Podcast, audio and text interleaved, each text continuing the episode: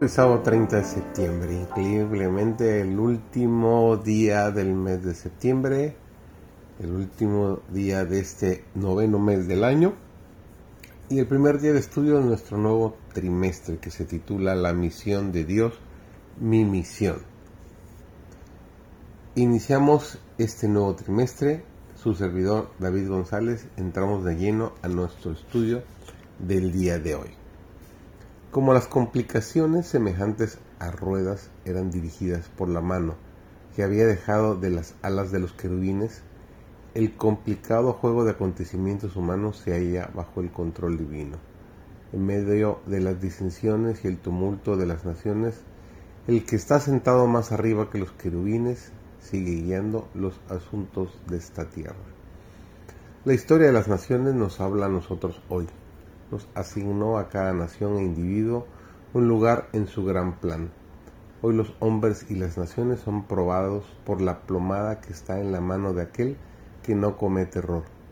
Por su propia elección cada uno decide su destino y Dios lo rige todo para cumplir sus propósitos.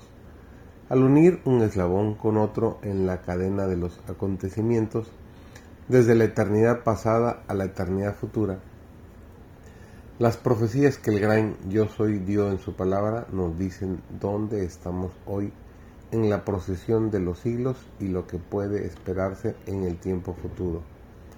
Todo lo que la profecía predijo como habiendo de acontecer hasta el momento actual se le cumplido en las páginas de la historia y podemos tener la plena seguridad de que todo lo que falta por cumplir se realizará en su orden.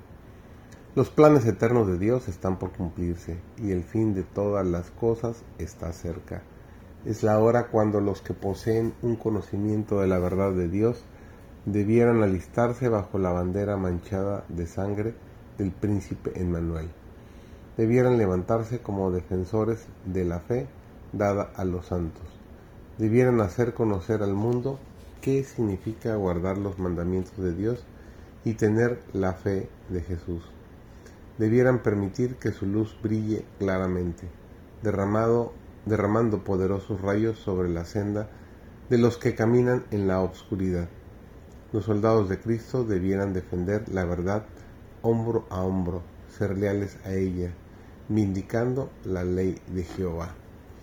Así como los rayos del sol penetran hasta las partes más remotas del mundo, Dios quiere que el Evangelio llegue a toda alma en la tierra.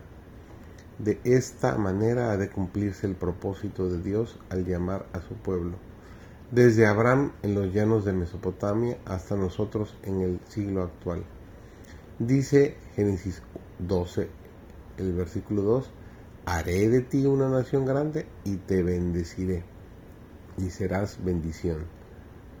Si sobre nuestro espíritu nació la gloria del Señor, si hemos visto la hermosura del que es señalado entre diez mil y todo el codiciable, si nuestra alma se llenó de resplandor en presencia de su gloria, entonces estas palabras del Maestro fueron dirigidas a nosotros. ¿Hemos estado con Cristo en el monte de la transfiguración?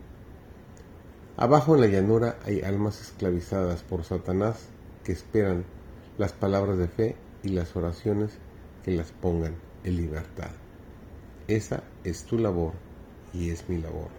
Debemos hacerla día a día.